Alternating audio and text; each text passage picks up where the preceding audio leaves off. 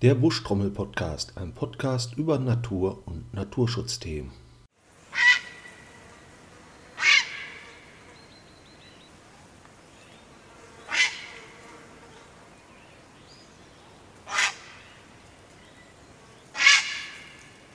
Das war ein Graureiher. Der Graureiher ist mit einer der größeren Vögel, die bei uns am Himmel gesehen werden können, aber man findet ihn auch sehr häufig in Bächen Flüssen, wo er dann Fische jagt. Kann aber auch mal sein, dass er über eine Wiese stolziert und da vielleicht nach Schlangen oder Blindschleichen sucht, teilweise auch Mäuse. Ja, was hat der Fischreiher heute mit unserem Thema zu tun? Wie gesagt, er sucht seine Nahrung oft in Gewässern und da kann es auch vorkommen, dass er neben Fischen ab und zu mal Krebse frisst. Bevor ich euch die einzelnen Arten vorstelle, möchte ich erstmal so ein bisschen aufklären, was Krebse und Krabben sind, weil der Volksmund da manchmal schon ein bisschen Verwirrung stiftet. Zum Beispiel die Nordseekrabbe, die eigentlich eher so eine Art Garnele ist. Die Flusskrebse, um die es heute hauptsächlich geht, die kann man sich so ein bisschen als Hummer vorstellen, also vorne zwei Scheren und einen relativ langen Schwanz. Dann gibt es noch die Krabben, dass dieser Schwanz, der sich Pleon nennt, umgeschlagen und so gesehen am Bauch verwachsen. Deswegen haben die erstmal keinen Schwanz, der wirklich sichtbar ist, aber der ist vorhanden. Sonderrolle gibt es natürlich dann noch mit Arten wie den Einsiedlerkrebs, der nochmal ganz anders aussieht und seinen Hinterteil immer in irgendwelchen Schneckenhäusern und Muscheln und dergleichen versteckt. Und dann gibt es auch noch eher unscheinbare Krebse wie die Bachflohkrebse, aber auch Kellerasseln sind eigentlich Krebstiere, aber um die soll es heute auch nicht gehen. Beginnen wollen wir mit den einheimischen Arten. Der größte Flusskrebs bei uns überhaupt ist der einheimische Edelkrebs. Der kann bis zu 18 cm lang werden. Die Farbpalette ist meistens bräunlich gehalten. Es gibt aber auch rote und grünliche Exemplare. Und dann gibt es sogar richtig blaue Exemplare, die dann teilweise zu leuchten scheinen. Dadurch ist er gerade, wenn man von oben ins Wasser guckt, sehr auffällig. Früher war der Edelkrebs deutschlandweit verbreitet, das ist er heute auch noch, aber er ist in seinem Bestand stark gefährdet. Das hat mit der Krebspest zu tun, da werde ich euch später noch ein bisschen was zu sagen. Aber erstmal noch so ein bisschen die Unterscheidungsmerkmale zu den ganzen anderen Krebsarten, die gleich kommen werden. Neben der schieren Größe, die eigentlich nur bei erwachsenen Exemplaren Sinn macht, ist das sicherste Unterscheidungsmerkmal an den Scheren zu finden, und zwar an dem Scherengelenk, das heißt, wo die beiden Scherenseiten zusammentreffen. Da befinden sich nämlich so kleine rote Gelenkhäutchen, die kein anderer Krebs hat. Hm, es gibt noch andere Unterscheidungsmerkmale wie Dornen und sowas, das ist aber ohne Abbildung ein bisschen schwierig zu erklären. Ich werde euch auf der Facebook-Seite einen Bestimmungsschlüssel vom Edelkrebsprojekt NRW verlinken. Da ist das wunderbar erklärt, wie man die ganzen Krebsarten auseinanderhalten kann. Hier in dem Podcast werde ich euch nur so die ja, augenscheinlichsten Merkmale beschreiben. Ja, zurück zum Edelkrebs. Der Edelkrebs übernimmt im Ökosystem Bach eine sehr wichtige Rolle, die der Gesundheitspolizei. Das liegt ein bisschen an seiner Ernährung.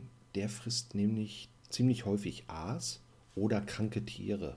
Nebenbei macht er sich aber auch über das Makrozobentos her. Also Makrozobentos, das sind Larven von Köcherfliegen, Libellen und dergleichen, die am Gewässerboden leben. Er frisst aber auch verrottete Pflanzenteile oder Algen.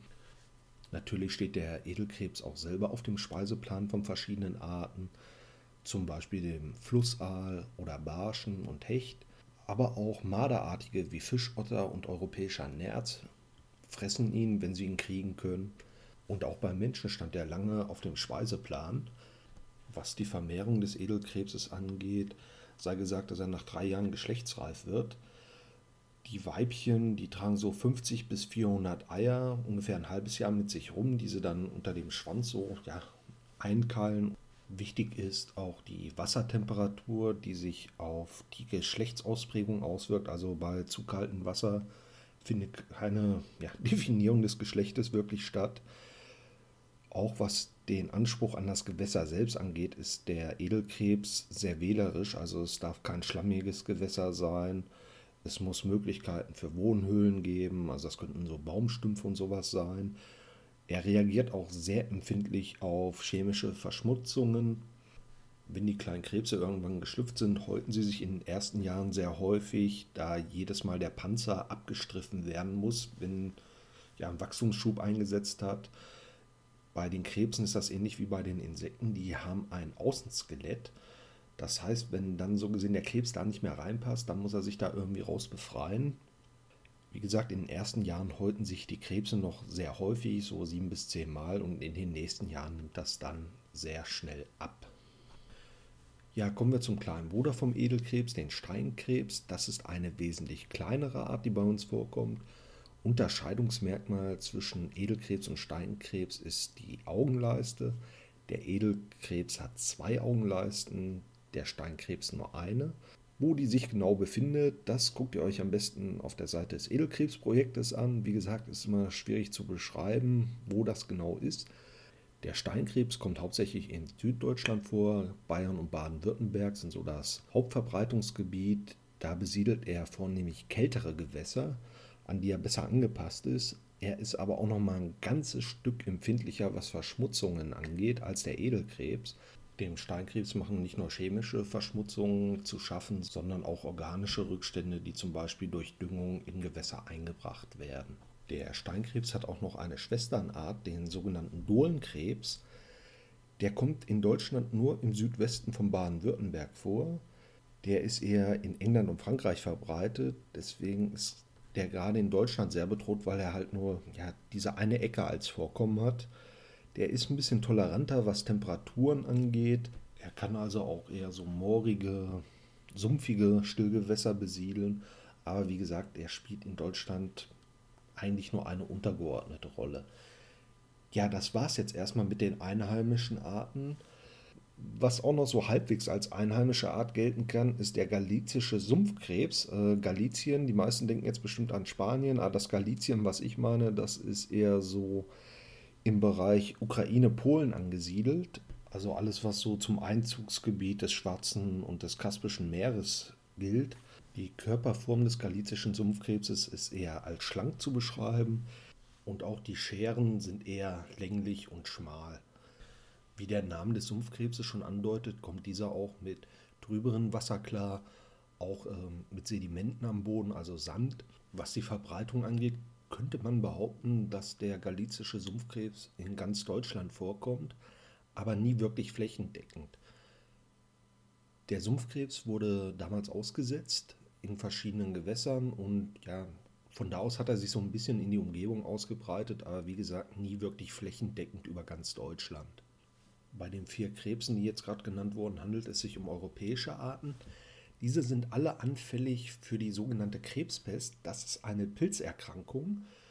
Die Pilzsporen, die können sich am Panzer anheften und äh, durchdringen dieses Exoskelett, verbreiten sich dann im Körper des Krebses und ja, nach kurzer Zeit fallen dann die Scheren und die Beine ab und das Tier verendet dann auch recht zügig.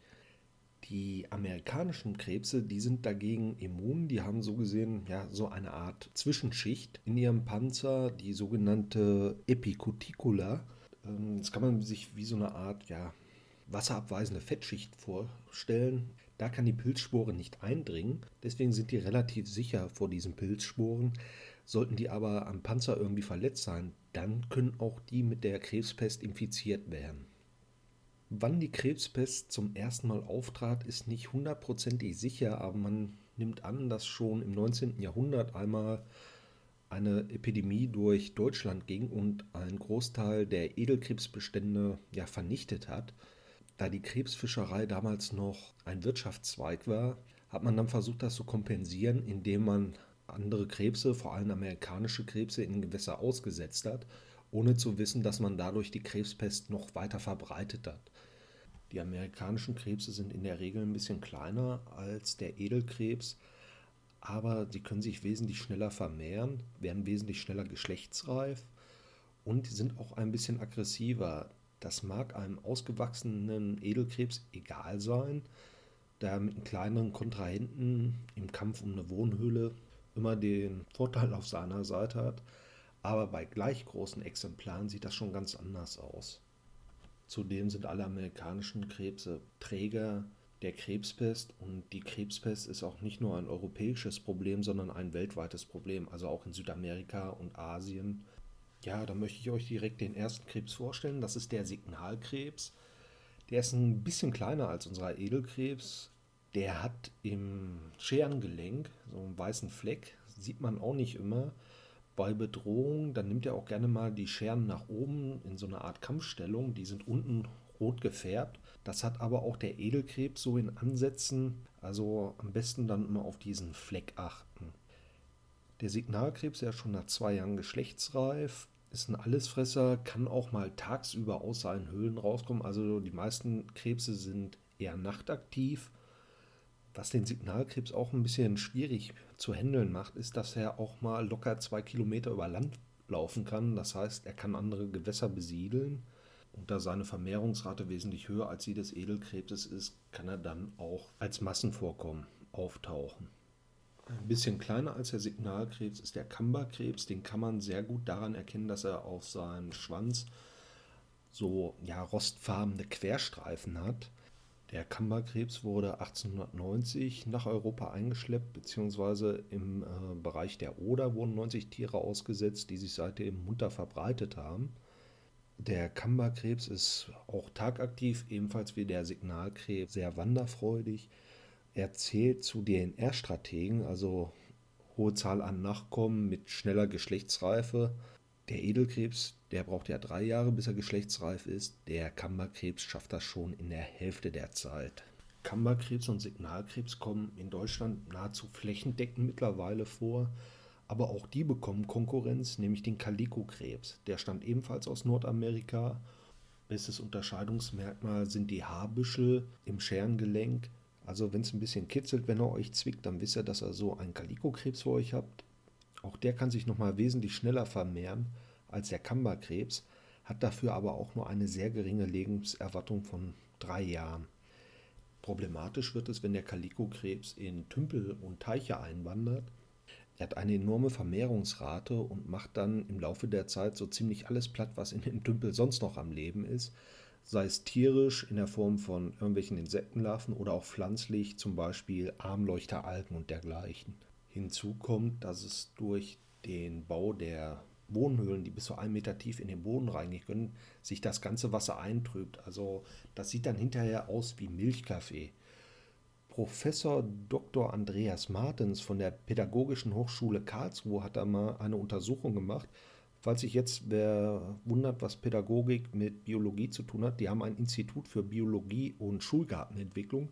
Wahrscheinlich ist der Kalikokrebs da irgendwo in Tümpel eingewandert.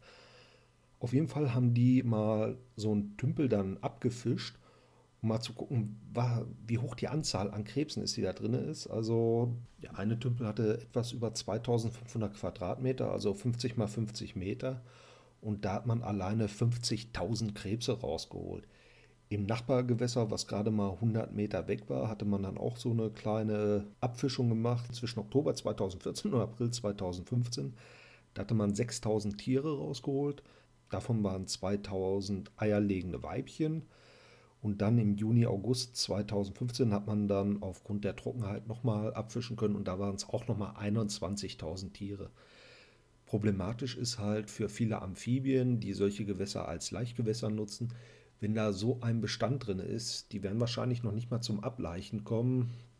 Die werden vorher schon gefressen und der Laich, der hat so gut wie keine Überlebenschancen, geschweige denn Kaulquappen und dergleichen. Professor Dr. Martens hat dann auch nochmal ein weiteres Paper veröffentlicht, wo es darum ging, wie man solche Tümpel schützen kann. Dazu hat man Baumstammbarrieren aufgebaut und äh, Kies aufgeschüttet.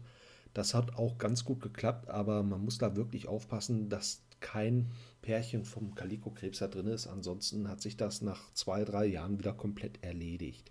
Und ihr seht an den Anzahlen, was da an Tieren aus so kleinen Tümpeln rausgeholt wird, dass das echt eine Invasion ist. Ja, was weitere Invasoren angeht, die stehen auch schon in den Startlöchern. Dazu gehören der rotamerikanische Sumpfkrebs, der auch recht schlank ist, wirklich ein leuchtendes Rot hat und ja aussieht, als ob er jede Menge Warzen hat. Da nimmt man an, dass er ähnlich wie der Kalikokrebs sich verhalten wird. Wer auch noch in den Startlöchern steht, ist der Marmorkrebs, der gerne in der Aquaristik genutzt wird.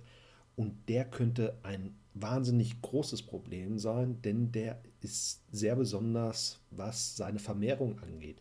Der Marmorkrebs ist nämlich nicht auf einen Geschlechtspartner angewiesen, der ist zur sogenannten Parthenogenese fähig, also der Jungfernzeugung.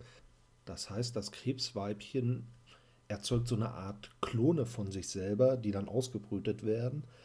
Und auch diese Krebsart neigt zu Massenvorkommen bei uns. Bei einem 9 Hektar großen See in Heidelberg hat man dann auch mal abgefischt und ein bisschen hochgerechnet. Da ist man auf 25.000 erwachsene Tiere gekommen und eine Population von 160.000 Krebsen. Auf der anderen Seite ist der Marmorkrebs für die Forschung sehr interessant, dadurch, dass es sich ja, mehr oder weniger um Klone handelt. Kann man die bei der Forschung wunderbar einsetzen. Auch Gewässerverschmutzung ist bei uns immer ein großes Thema.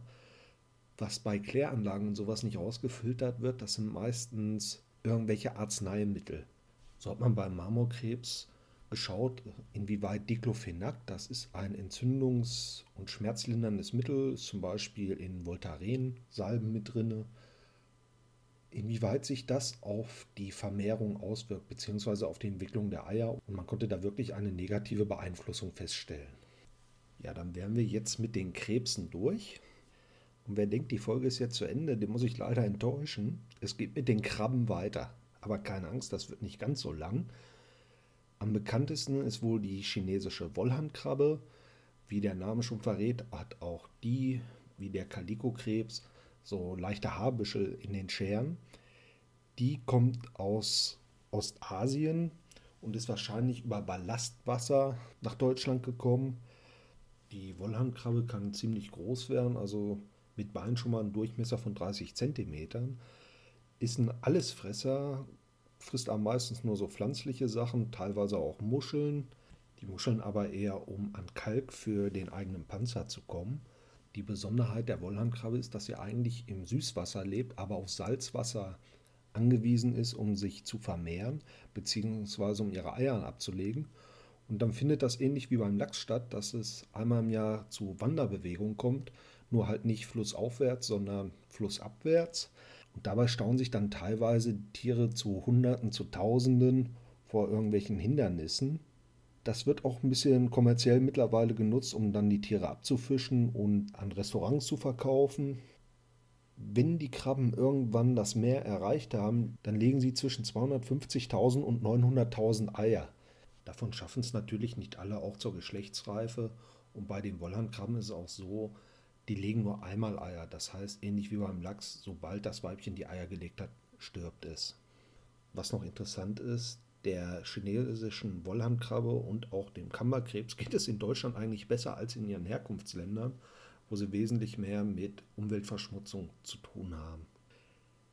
Es gibt noch eine weitere Krabbenart, die in Zukunft wahrscheinlich ja, negativ auffallen wird, das ist die asiatische Strandkrabbe, die sich gerade in der Ostsee breit macht. Die ist relativ klein mit 3 cm. Aber auch diese Art verbreitet sich immer mehr und wird wahrscheinlich in Zukunft auch negativ auffallen. In den Medien wird auch gerne mal vor arktischen Monsterkrabben gewarnt, dass die immer weiter nach Süden ziehen. Diese ursprünglich pazifische Krabbenart wurde in der Barentssee ausgesetzt, um der russischen Fischereiwirtschaft ein bisschen unter die Arme zu greifen. Seitdem breiten die sich immer weiter nach Süden aus. Es gab dann schon so Zeitungsberichte, dass man irgendwann auf der Insel Sylt aufpassen soll, dass die einen nicht in den Fuß zwicken. Aber man geht davon aus, dass die gar nicht so weit südlich kommen werden, weil einmal sie in ihrer Heimat das auch nicht tun und wahrscheinlich dann auch irgendwelche Parasiten oder andere Arten schon dafür sorgen werden, dass sie sich nicht zu weit ausbreiten. Ja, das wäre es jetzt auch mit den Krabben. Es gibt noch so zwei Themenfelder, die ich jetzt noch nicht behandelt habe. Das ist einmal die Datenlage, wie es überhaupt mit der Krebsverteilung aussieht. Also ich werde euch auch noch ein Tagesband verlinken, wo so ein paar Verbreitungskarten drin sind. Aber da ist die Datenlage sehr schlecht und es werden auch nicht überall in Deutschland Daten aufgenommen. Also da gibt es einen sehr hohen Nachholbedarf. Eine Möglichkeit, wie man Krebsarten und auch die Krebspest nachweisen kann, ist eDNA, also Umwelt-DNA. Wenn Tiere irgendwo leben, gerade im Wasser, geben sie Teile von sich ab, sei es Blut, Kot, Häutungsrückstände, tote Tiere. Dadurch bleiben so Fragmente, die artspezifisch sind, in der Umgebung übrig und die können dann sequenziert werden und man kann herausfinden, was für Arten vorkommen. Das wäre eine Möglichkeit, wie man die Gewässer untersuchen kann. Natürlich kostet das Geld und alles, aber es ist immer noch tierfreundlicher, als dann Reusen und sowas auszubringen, wobei man da teilweise auch falsche Ergebnisse bekommen kann. Und was eDNA nicht leisten kann, ist zu sagen, wie hoch die Anzahl von Krebsen in einem Gewässer sein kann. Also man kriegt dann eher nur Nachweise, sie sind da, aber sagt halt nichts über die Population an sich aus. Solltet ihr irgendwie mit Krebsen zu tun haben oder allgemein in Gewässern, achtet immer darauf, ein bisschen eure Sachen zu desinfizieren. Denn die Krebspest, die kann auch mal an der Warthose oder so kleben bleiben, zumindest diese Sporen. Und dann kann man die von einem Gewässer in ein anderes Gewässer, was wahrscheinlich noch nicht betroffen ist, einschleppen. Ja, der andere Elefant im Raum, das ist die Problematik, wie man verhindern kann, dass sich diese neuen Krebsarten weiter ausbreiten. Es gibt da sogenannte Krebssperren, die verhindern, dass die Krebse weiter in Bächen aufsteigen können. Das sind dann meistens so ja, Metallverschalungen mit so einem kleinen Wasserfall, sodass die Krebse keinen Halt finden und weggespült werden, beziehungsweise erst gar nicht das erklimmen können. Da gibt es auch zwei Probleme. Das eine sind die EU-Wasserrahmenrichtlinien, die sicherstellen sollen, dass die Gewässer ja durchgängig sind. So eine Krebssperre muss dann also selektiv sein. Sie muss Fische durchlassen, aber gleichzeitig verhindern, dass die amerikanischen Krebse weiter aufsteigen können. Was das Ganze noch ein bisschen schwieriger macht, ist, dass manche Krebsarten auch mal eben zwei Kilometer über Land laufen können. Und das andere große Problem, was es gibt, das haben die letzten Jahre gezeigt. Also äh, für die Menschen aus der Zukunft, dieser Podcast wird im Februar 2021 aufgenommen. Wir haben jetzt drei Jahre Dürre hinter uns und in diesen Dürrezeiten sind die Oberläufe von vielen Bächen ausgetrocknet. Die Krebse versuchen dann meistens bachabwärts zu laufen, wo dann die Wahrscheinlichkeit höher ist, dass noch ein bisschen Wasser da ist. Nur wenn sie dann über so eine Krebssperre rüberlaufen, kommen sie hinterher nicht mehr zurück. Die Krebse haben dann also die Wahl, entweder in einem vertrockneten Bachabschnitt zu sterben oder von ihren amerikanischen Vettern mit der Krebspest infiziert zu werden. Ja, das sind jetzt keine schönen Abschlussworte beziehungsweise kein guter Ausblick. Falls euch das Thema interessiert, wie gesagt, guckt euch die Verlinkungen an, die bei der Facebook-Seite der Buschtrommel zu sehen sind. Da kann man sich noch ein bisschen schlau machen. Ja, kommen wir zur Hausmeisterei. Erstmal möchte ich mich wieder bei Anomalia Art für den Comic bedanken. Dann möchte ich noch Karl-Heinz Frommold erwähnen. Von dem stammen die Graureiherrufe, die vom Museum für Naturkunde in Berlin aus der Datenbank gefischt wurden. Ja, äh, die eigentliche Hausmeisterei äh, hat jetzt ein bisschen länger gedauert, bis eine neue Episode kam. Ich habe ein bisschen mit der Technik gespielt. Eigentlich war es ja geplant, äh, mehrere Interviews zu machen, nur durch die Corona-Zeit ist das ein bisschen schwierig. Ich habe jetzt äh, mir noch ein weiteres Mikro besorgt und hoffe, dass ich das demnächst mal ausprobieren kann, indem man dann halt nicht mehr direkt nebeneinander sitzen muss. Ja, ansonsten gibt es eigentlich nichts Neues. Danke fürs Zuhören und wir hören uns beim nächsten Mal. Tschüss.